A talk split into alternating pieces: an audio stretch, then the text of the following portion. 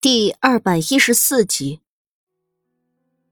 气氛僵冷直下，孟武座跟官差也识趣的退了下去。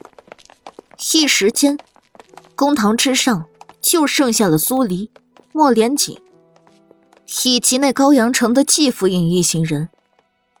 季阳眼底划过抹满意之色，这才对上莫连锦的视线，挤出抹假模假式的笑。战王爷，下官前几日才接到了德亲王的书信，他还叮嘱下官，若是战王爷、战王妃往这边来了，让下官好生招待着。苏黎冷笑，摆这么高的官架子，连莫连锦也不放在眼里，原来是背后靠着莫连运。他还以为莫连锦不想搭理这季阳，就在他准备对对这人时。莫连锦蓦地开口：“早前就知道德亲王想提拔一人进京，原来是你。”声音淡淡，不带一丝情绪。可就是这样的劲，让苏黎勾了下唇，默不作声的准备看戏。平时都是他下场撕人，他也想看看，像莫连锦这样的王者，撕起人来会不会留下点渣。季阳一喜，极力忍着，没有太过放肆的露出情绪。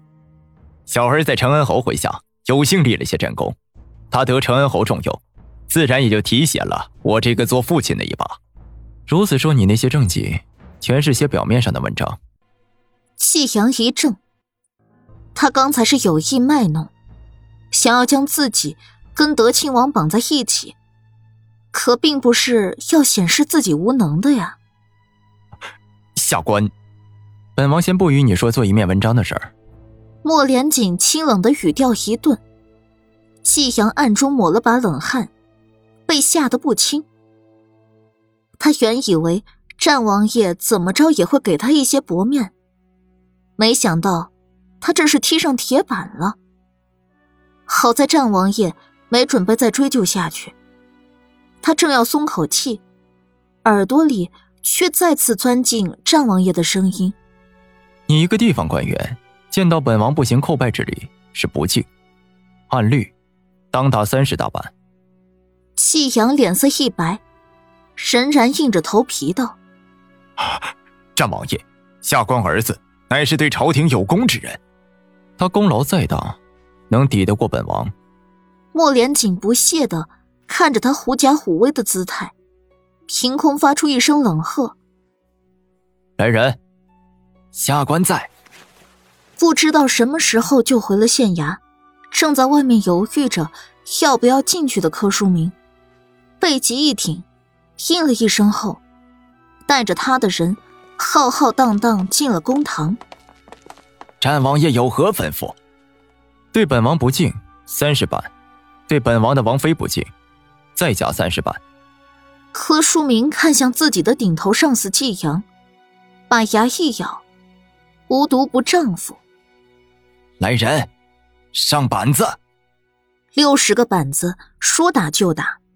季阳看着官差扛上来的刑具，腿都软了。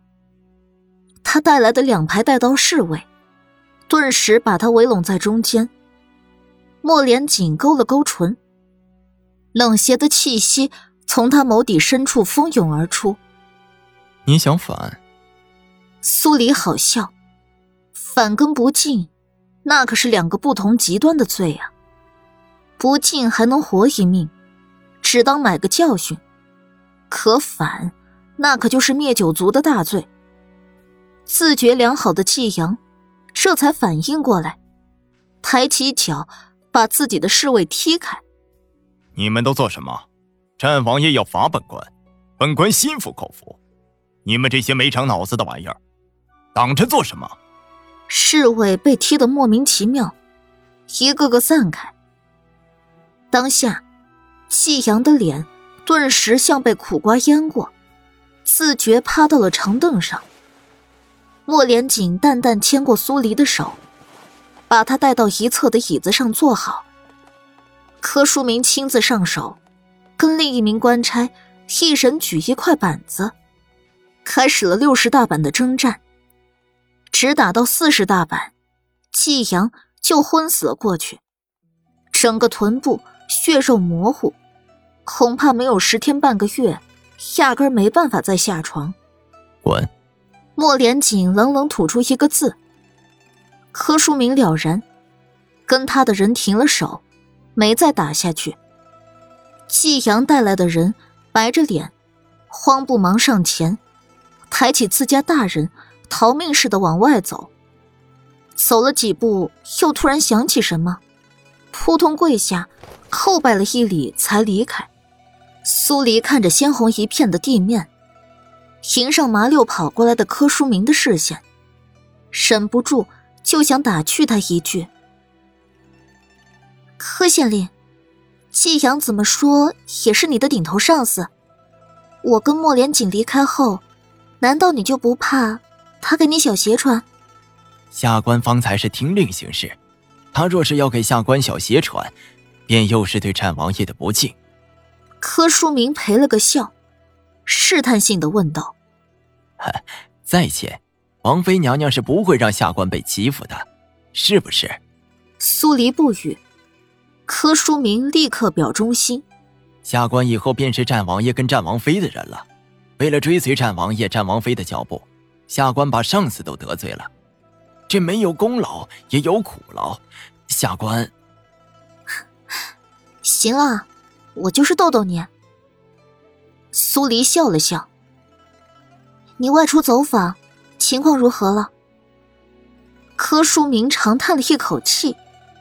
唉，还是一无所获。苏黎点点头。别泄气，只要用心查下去。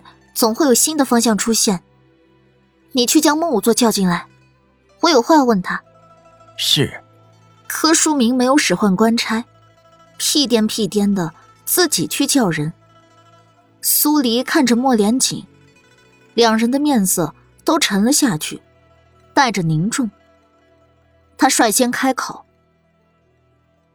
虽然季阳是顶着三王爷的由头来的，可我总觉得……”他是有意阻挡我们翻查十二年前的案子。嗯，他是怕我们揭他老底，让他屈打成招的事儿暴露，还是……后面的话，苏黎没有往下说。福尔摩斯曾经说过，在没有得到任何的证据下，是不能进行推理的。那样的话，只能是误入歧途。所以，他想先问问孟武座。再做出他后面的推理。没一会儿，柯书明就把孟武座带了进来。孟武座的脸色比之前难看，大概是见到自己的前一任上司，跟黄之良一样，被吓得不轻。苏黎朝他微微点头。孟武座，我就是想问问你，季阳的家里都有些什么人？孟武座一听，只是问这个，当即松了口气，想了想，才道：“季夫人家中有一房正室，两房妾室，有两个儿子，三个女儿。大儿子季柏不太爱说话，有些阴郁；二儿子季勇骁勇果决，听说从军了。三个女儿当年离开广永县时还小，后面如何了，我未曾听说过。”好，你可知道？季阳的正室是原配还是继室？这，孟武座迟疑了一会儿。当年季夫人来广永县上任，那正室夫人便在，我还真不知道这些。苏黎抿了下唇，没有说话。孟武座突然道：“我识得一人，当年在县衙里做过粗活，后来没跟着去高阳城。如若王妃娘娘想细致的问。”我这边去将她寻来。好，辛苦你了。苏黎点点头，孟武座当即告辞离开。柯书明在外奔波了半天，还没吃饭，苏黎也让他下去了。两人等了好一会儿，孟武座才把一名老妇人带了进来。苏黎着急知道答案，直接开口道：“大娘。”你不用多礼了。孟武作说你以前在县衙做过活计，我想问问你，可知道当年的季县令的正室夫人是原配还是继室？老妇人想了想，好半天才道：“应当是季氏。有一回，我听到大夫人跟季大人说话。”说大公子、二公子是他姐姐的孩子，他一定会照料好。苏黎又问了几句，老夫人知道的不多，但根据老夫人的话，她可以确定，季阳的正房夫人并非原配，而两个儿子也并非是正房夫人的，而是原配所生。想要调官员的资料。那就必须得回京，一来一回太耗费时间。仅仅知道季阳的夫人不是原配，大概也就够了。剩下的就只能去问黄之良了。送走老夫人，苏黎跟莫连锦上了马车，继续由孟武座陪着，去城郊找黄之良。才刚出城门，就在路上。遇到了正在往家赶的黄之良，孟武座停下马车，苏黎跳下去。黄之良见到苏黎，脸色一变，做事就要跪下去，求他饶命，不要多问。苏黎挡下他的动作。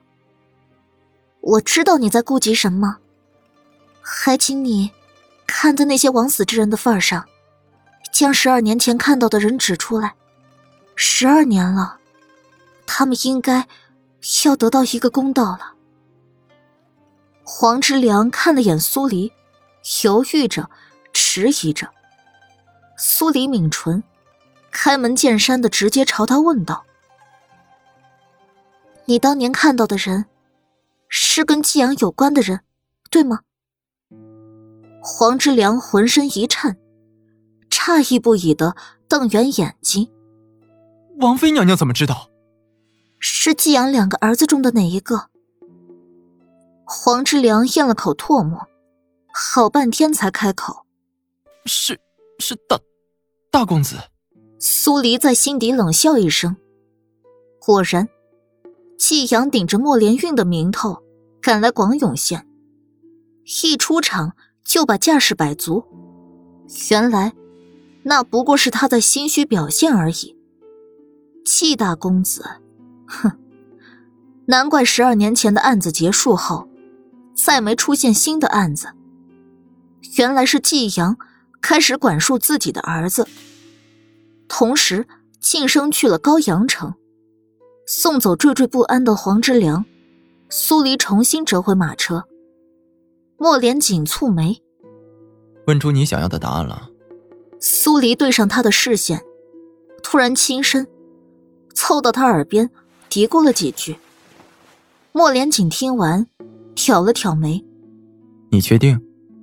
苏黎一笑，没有倾城之姿，眸眼却灵动至极，让人挪不开眼。我当然确定，有仇不报非君子。更何况，这不仅仅是我的仇，还有那冤死的六个女人的仇。可你没有证据。苏黎高涨的冲劲儿，被他这句话瞬间拉回冷宫。是啊，他现在结合一切线索，只能推断出一个轮廓：十二年前的案子，有可能是季阳的大儿子做的。可他没有证据，时隔了十二年，他又该上哪儿去找证据？他刚才只顾着跟莫连锦嘀咕，让他修书一封。把御史召来，却没把自己的几斤几两拎清楚，真是失策。难怪莫连锦会意有所指的问他一句：“你确定？”看着他垮下去的脸，莫连锦抬手在他眉心一戳：“我知道是有个主意，可别再像上次进山神洞找人那样的法子了，太过冒险。”一想到那天。他还是会浑身发凉。莫连锦揽住他，不会，只是有些讨巧。听他说出“讨巧”两个字，苏黎眼睛一眯：“你该不会是想去高阳城演出戏？”莫连锦失笑：“我都还未说呢，你便已经猜透了，你就不能让我再得意一会儿？”苏黎撇撇嘴。其实，像莫连锦说的这种引蛇出洞的破案手法，在现代，如果碰上一些凶手太狡猾的案子，有时候也会用上一用。他刚才没往这方面想，是因为这种手法具有不少争议。有人认为可行，有人认为不可。而十二年前的案子，毕竟离现在太遥远了。除了莫连锦刚才说的法子，他想不出还有第二个法子，可以让凶手伏法。只能放手一试，尽量做到不主观的去诱导凶手认罪。行，就按你说的做。苏黎，莫连锦捏了捏他的手指，指尖从他的指腹滑到掌心。十二年前的案子算是有了些眉目。前几日的那起案子，一会儿回县衙，我让柯县令派个信得过的人去高阳城查一查。只要能够证实季阳的大儿子没有离开过高阳城，那朱花的案子就跟十二年前的案子不同。苏黎抽回自己被挠得发痒的手。一旦证实，那我就能把重心放到朱花的案子上。待他的案子结了。再去高阳城，会会季阳那傻缺。说季阳是傻缺，其实还是有点抬举他了。站着有莫连运做靠山，居然敢不把莫连锦放在眼里。这样的人，只挨了四十大板，算他命好。嗯，我会修书，找御史去高阳城。苏黎点点头，马车突然颠了一下。仓促之下，他随手一抓，稳住自己，免得碰到肚子。